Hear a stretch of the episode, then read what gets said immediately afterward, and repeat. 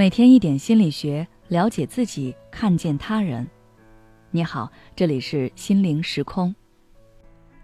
今天想跟大家分享的是，如何才能让自己不要那么丧。我们都经历过丧这种状态，感觉丧的时候，你会对什么都提不起兴趣，觉得生活没意思透了，生命也没有价值，什么都没有意义。它的产生跟我们自身的经历。以及其后产生的思想转变有关。比如，你辛辛苦苦念书考大学，看着身边有的人成绩不好，心里隐隐有一种自得，觉得自己很好。结果毕业之后发现，想要靠自己在这个城市立足太难了。你不吃不喝，也不知道要攒多少年才能付得起首付。而当初成绩不如你的同学，人家生来就有房子，不需要努力。这时，你的心态就会失衡，对自己的生活充满了悲观和绝望感。再比如，你短期内可能经历了一系列重大生活事件，屋漏偏逢连夜雨，船迟又遇打头风，那些痛苦和难过淹没了你，你失去了寻找正向力量的能力。如果你让自己长期处在这种丧的状态中，那能够让你开心的事情会越来越少。即便你年纪轻轻，你的精神状态也形如老人。就像文章开头说的那样，你会感觉自己活着没意思，而这是一个很危险的信号，可能会让你患上焦虑症或者抑郁症。那我们怎么才能让自己不要那么丧呢？下面是我给大家整理的三个方法，希望可以帮到你。第一，扭转认知。通过前文的描述，大家应该都发现了，我们之所以变得丧，是因为我们对自己的经历进行了一种负向的解读。还是拿前文举的例子来说，如果你当年没有努力读书，那你可以想一下，现在的你从事的是什么样的工作呢？薪资如何？未来发展如何？思维眼界如何？跟现在的你相比，你更愿意选择哪一个？我想，大部分人都会选择现在的自己。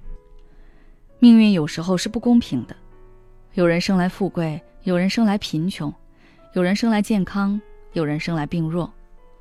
我们能拥有现在的一切，其实已经是一种幸福了。要学会看到自己生活中的积极面。生活是一场我们与世界的较量，你的努力其实已经为你的生活带来了很多美好的东西，所以不要放弃自己。也不要放弃希望。第二，采取行动。大家听过具身认知这个理论吗？他说的是生理体验可以激活我们的心理感觉。如果你一时半刻无法转变自己的认知和思维，那可以先通过改变自身的生理体验来让自己变得积极起来。比如，可以先约上一两个好友出去大吃一顿。美食可以带来饱腹感，也可以带来幸福感。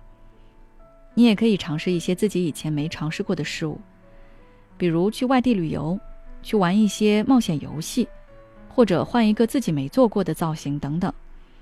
这些新鲜变化都可以刺激你已经宛如死水的心湖。这些都是短期的，还有长期的，比如运动。运动能让我们分泌更多的肾上腺素和多巴胺。这些物质可以让我们的大脑产生愉悦的感觉，而且坚持运动还可以增强你对自己的控制力和自信心。今天我又坚持运动了，我身体变得更健康，身材也变得更好了，我可真棒！这就是运动带给你的感觉。除此之外，你也可以给自己列一个任务清单，尤其是你以前一直拖延没做的事情。当你一个个把它们完成的时候，你会有一种突破自我的自豪感，这些都有助于你重建对生活的积极感。第三，积极暗示。暗示分为他人暗示和自我暗示。他人暗示是要求你尽量跟那些能够给你积极反馈的人相处，他们会让你产生更多的自信和快乐。自我暗示是要求你在低谷时要能为自己加油打气。在遇挫时，要告诉自己一定能行。总而言之，请你保持对自己生命的热爱，保持对这个世界的好奇心，让自己的生活一步一步越走越好，越走越宽敞明亮。好了，今天的分享就到这里。